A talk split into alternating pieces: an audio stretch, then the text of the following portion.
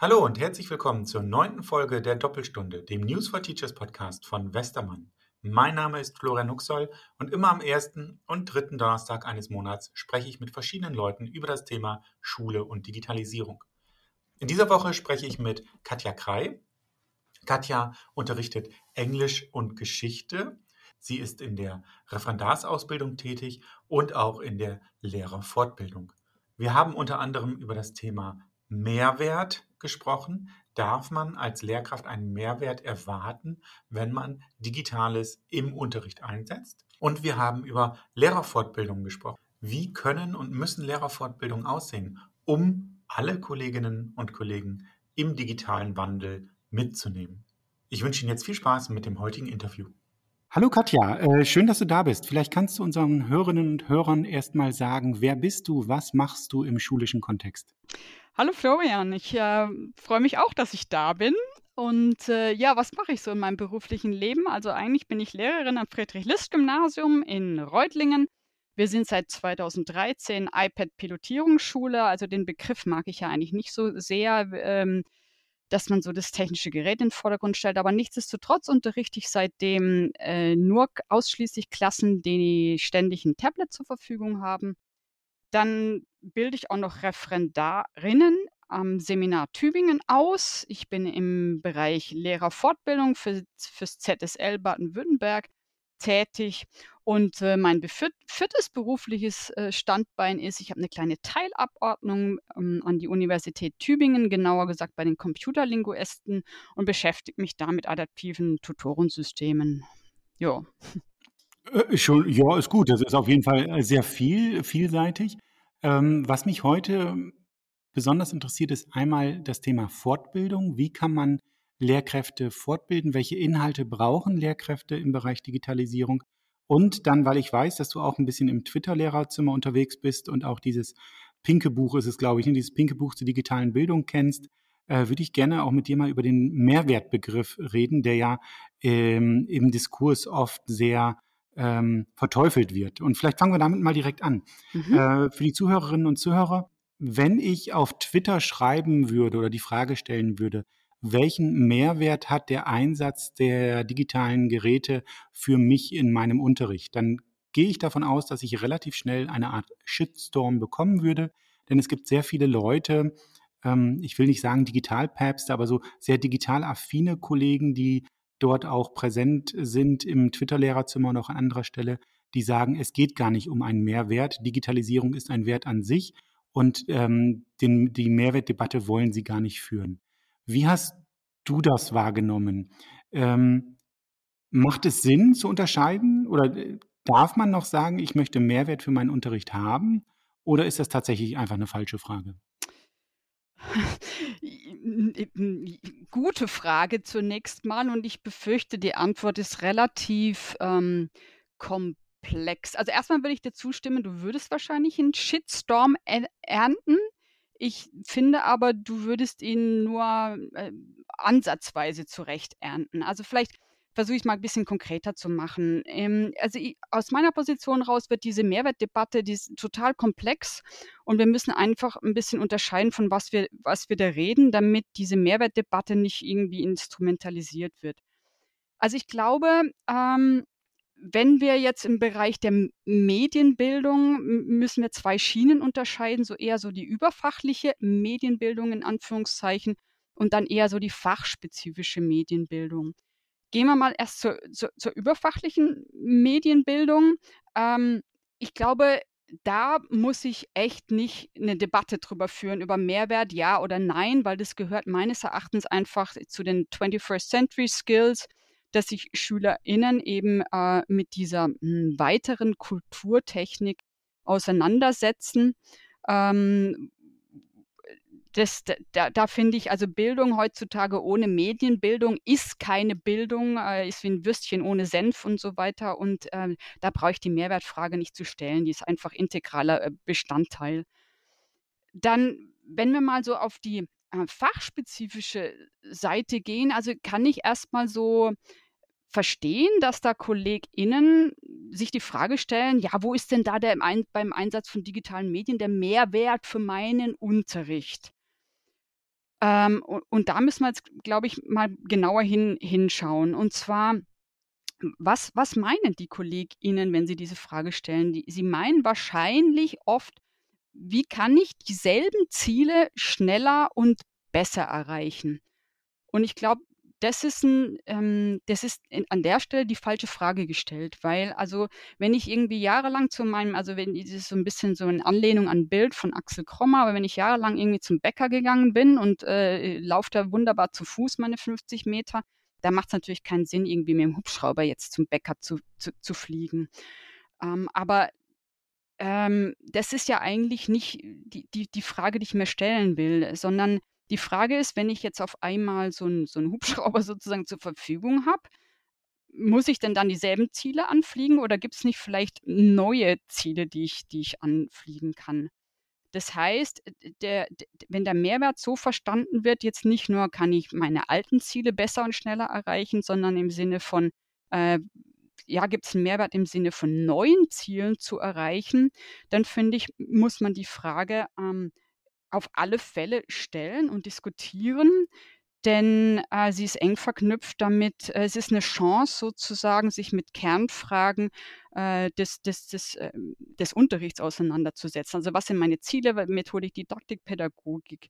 Und wenn ich diese Debatte nicht führe, dann äh, legitimiere ich irgendwie mein, mein, mein Dasein, Dasein per se und ähm, vergib aber einfach hier eine Chance, äh, vertieft in die Debatte einzusteigen.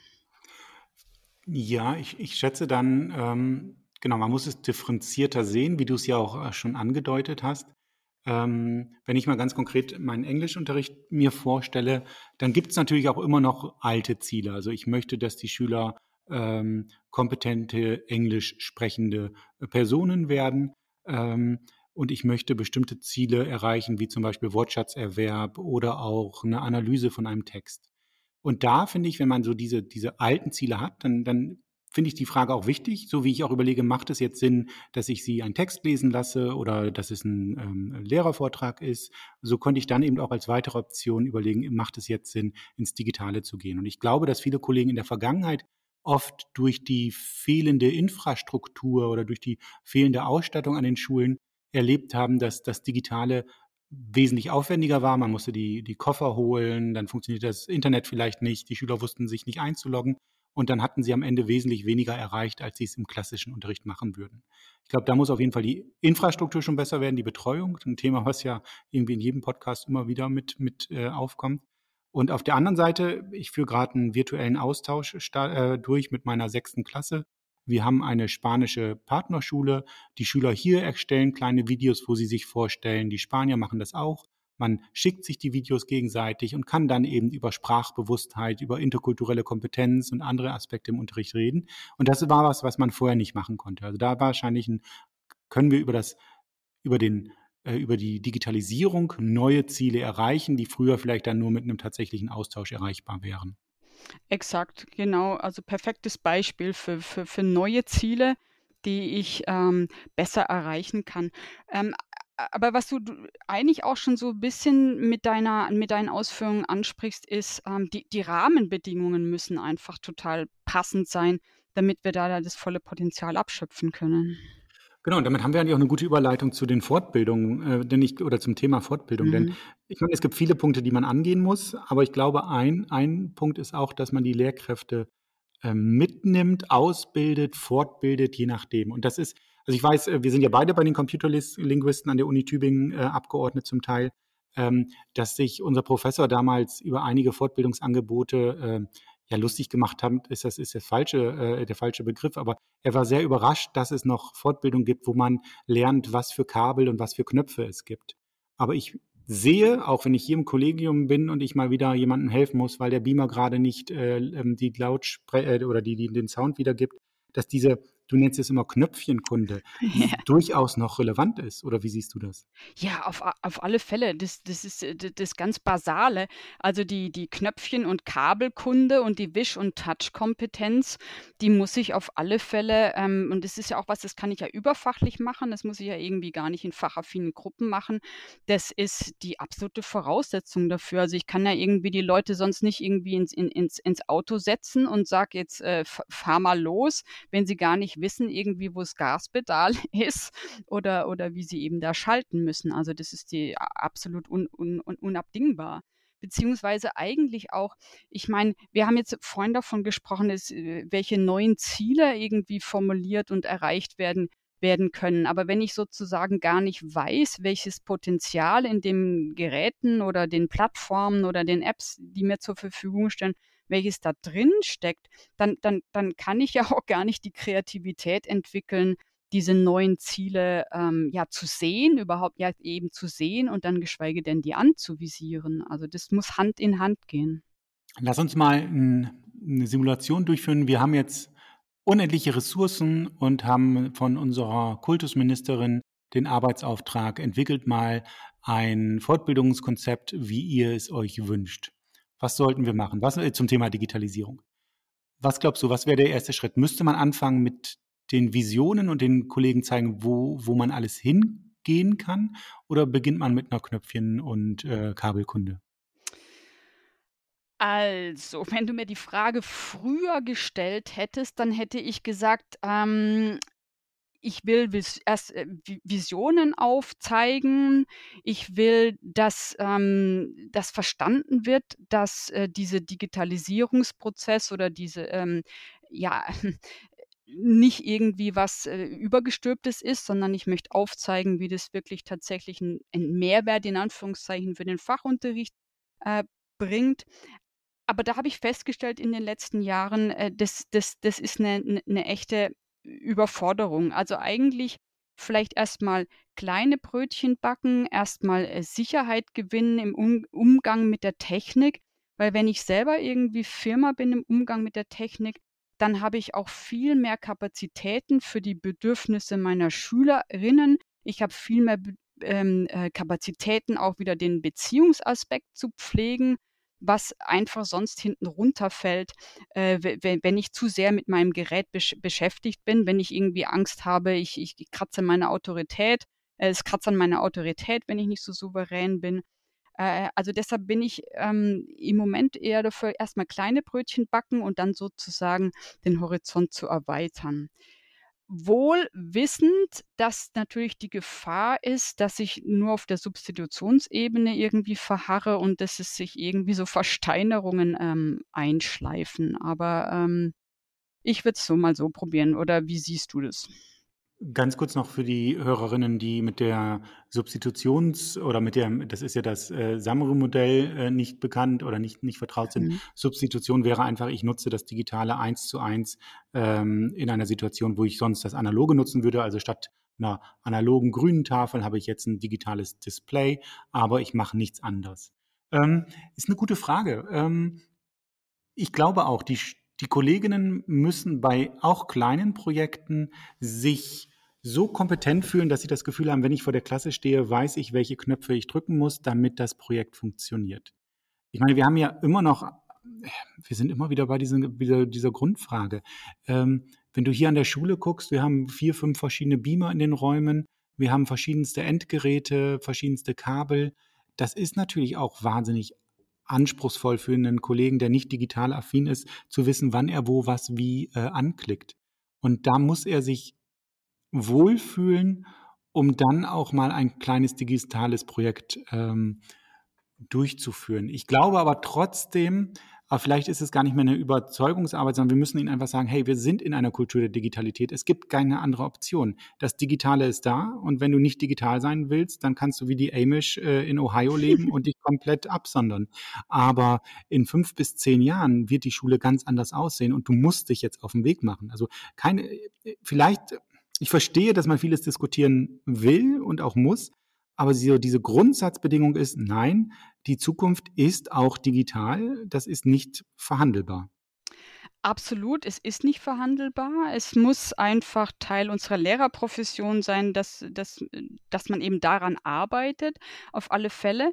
Ähm, auf der anderen Seite ist es natürlich schon so, wenn man das so so per Ordre de Mufti von oben ver verordnet, ähm, ja, mach dich jetzt mal auf den Weg, dann ist die Motivation natürlich, äh, äh, ja, sehr sehr gering.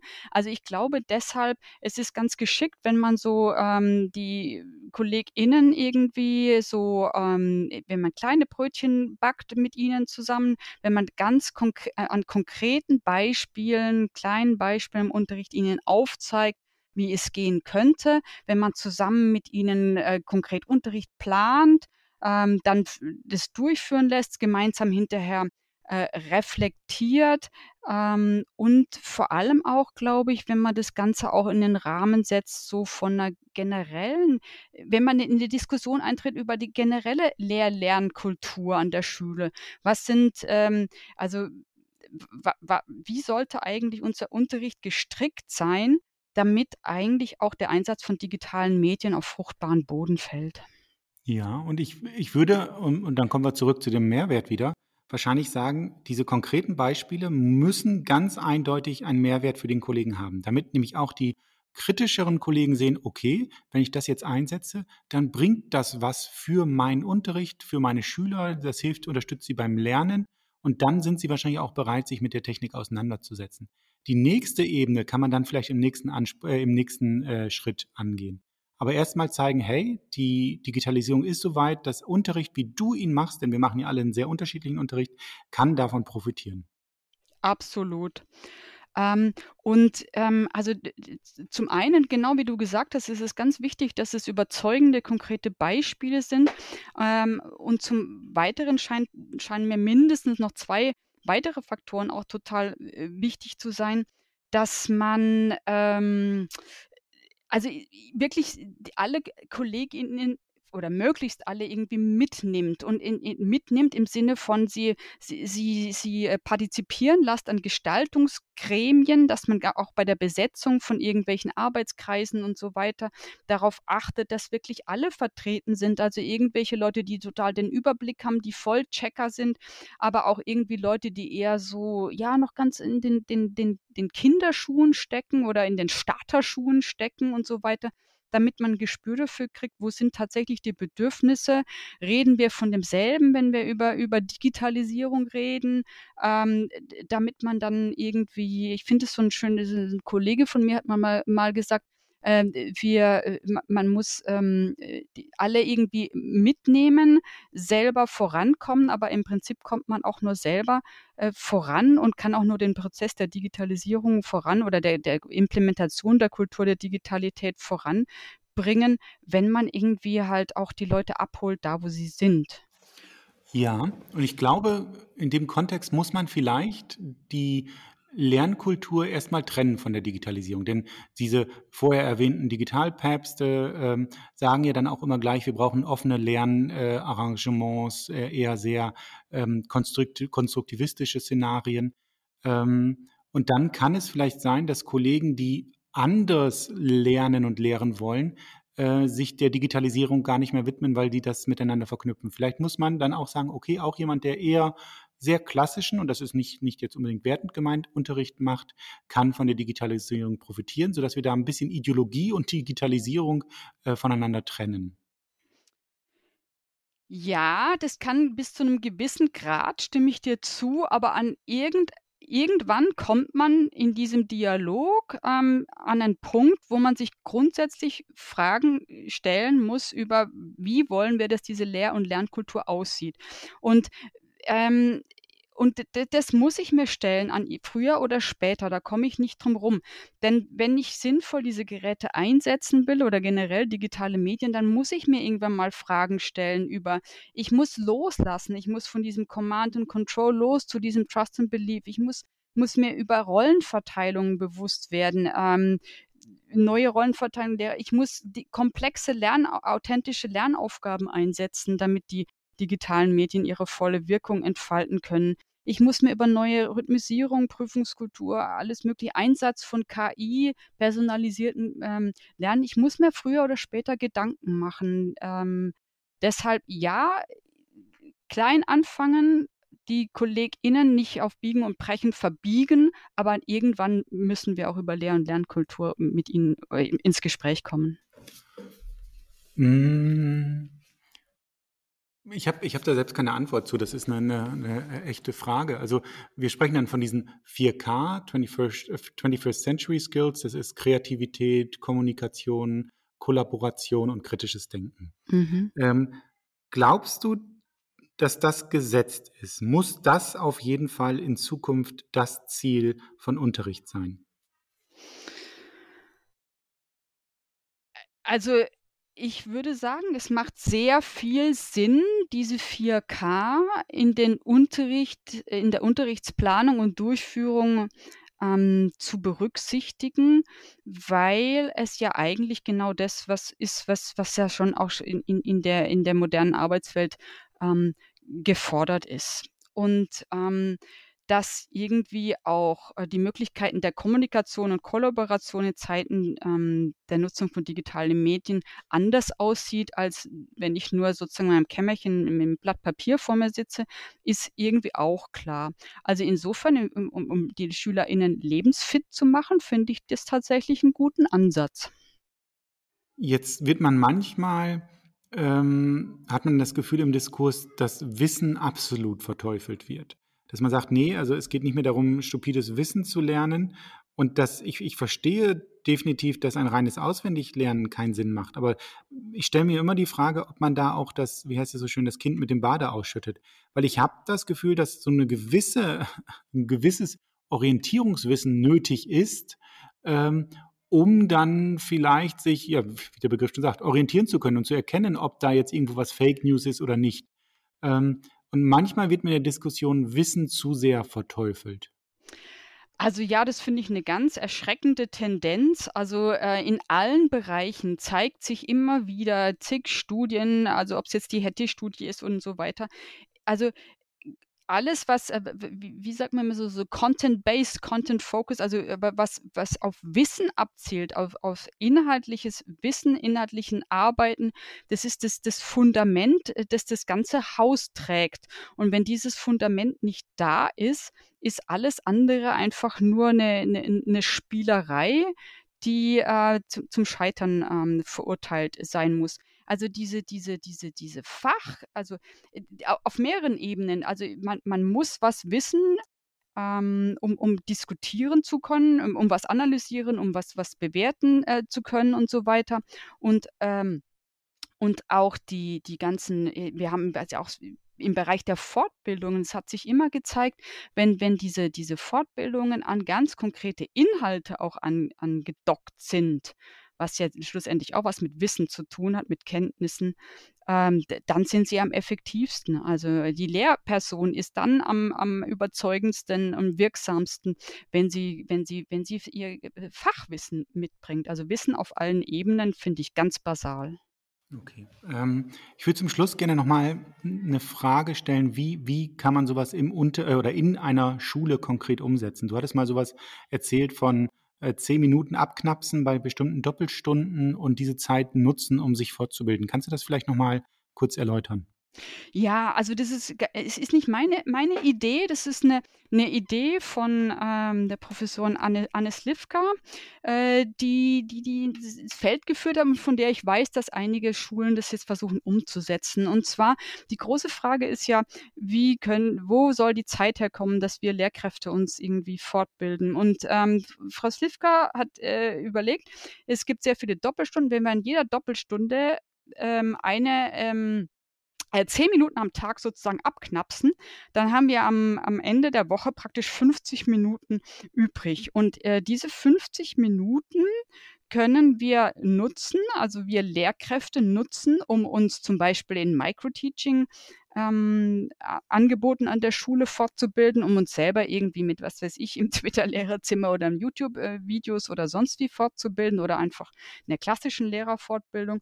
Und diese 50 Minuten, die ja irgendwie auch äh, ja nicht nur sozusagen übrige Zeit für uns Lehrkräfte sind, sondern ja auch praktisch den SchülerInnen in Anführungszeichen fehlen, kann ja auch total sinnvoll von den äh, SchülerInnen genutzt werden, um dort eben sie ähm, ihre Selbstregulations- und Selbstorganisationskompetenzen ähm, ähm, schulen zu lassen, sodass das eigentlich eine, eine, eine Win-Win-Situation ähm, ist. Finde ich sehr spannend und ist, glaube ich, nochmal ein Thema für eine ganz eigene Podcast-Folge. Mir stellen sich gleich so Fragen wie, was, was ist denn, wenn dann Schüler oder Lehrkräfte das einfach nutzen, um mehr Freizeit zu haben? Muss man dort überwachen oder eben gerade nicht, weil du gesagt hast, eben Selbstregulation. Generell ist es erstmal sehr sinnvoll, dass man Zeit hat und die irgendwo abknapst und nicht einfach obendrauf packt, damit Schüler und Lehrkräfte sich entwickeln müssen. Konkrete Umsetzungsbeispiele würde ich mich gerne mal darüber informieren und du sagst, es gibt erste Schulen, die das äh, durchführen. Ja, zum Beispiel meine Schule. Wir sind gerade dabei, ähm, das zu konkretisieren. Also ich, ich kann, wir haben es noch nicht konkretisiert, aber wenn wir dann erste Erfahrungswerte haben, äh, komme ich gern nochmal in deine Sendung und berichte darüber. Super, vielen Dank. Das ist ein äh, schönes Schlussversprechen. Dann hören wir uns wieder, wenn man weiß, wie es an deiner Schule funktioniert. Äh, vielen Dank, dass du heute da warst. Sehr gerne. Und damit sind wir am Ende der neunten Folge der Doppelstunde, dem News for Teachers Podcast von Westermann. Wenn Ihnen die Folge gefallen hat, schalten Sie auch gerne beim nächsten Mal wieder ein, immer am ersten und dritten Donnerstag eines Monats. Und wenn Sie die bisherigen Folgen noch nicht gehört haben, schauen Sie mal rein, vielleicht gibt es eine Folge, die Sie besonders interessiert. Auf Wiedersehen und bis zum nächsten Mal.